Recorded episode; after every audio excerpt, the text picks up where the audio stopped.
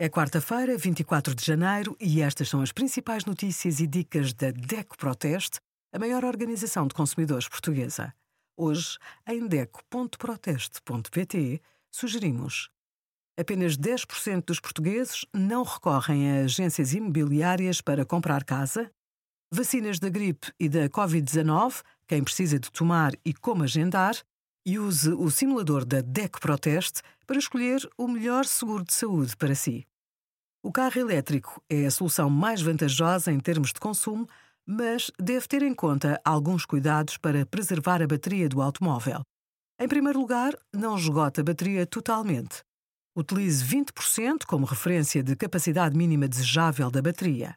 Para manter a saúde da bateria, não efetue carregamentos rápidos em corrente contínua, diários ou muito frequentes.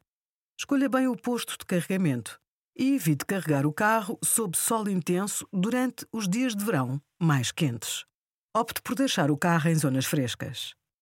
Obrigada por acompanhar a DECO Proteste, a contribuir para consumidores mais informados, participativos e exigentes. Visite o nosso site em deco.proteste.pt.